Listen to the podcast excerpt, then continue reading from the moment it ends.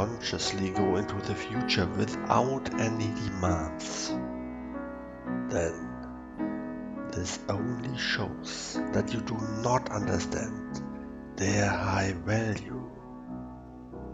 Because without demands, you pass up your chances and limit yourself.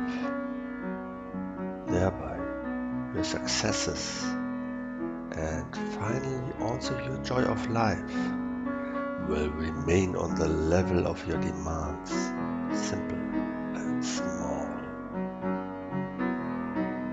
Certainly, you can always satisfy yourself somehow with everything, but such standstill is like a betrayal of the dreams in your life.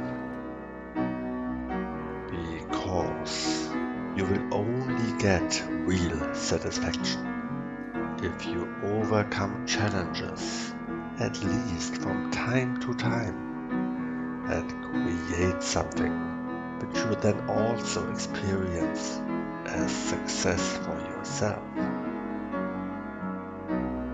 If you just demand anything from others without actively contributing to it, then I want to fully and clearly deny the legitimacy of your demand here.